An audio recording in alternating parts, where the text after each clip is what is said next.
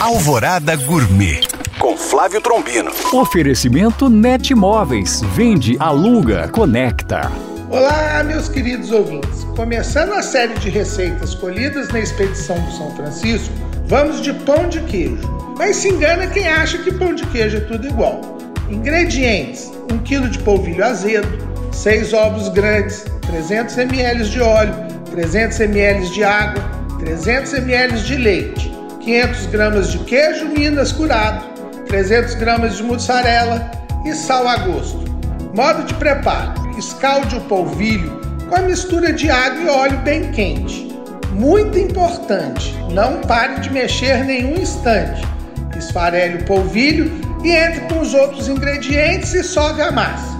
Faça bolinhas com as mãos untadas em óleo e leve para assar em forno pré-aquecido a 180 graus. Ainda vou catalogar 853 receitas de pão de queijo, uma para cada cidade de Minas. Bom apetite! Para tirar dúvidas ou saber mais, acesse este podcast através do nosso site alvoradafm.com.br ou no meu Instagram, Flávio Chapuri. Eu sou o Flávio Trombino para Alvorada FM.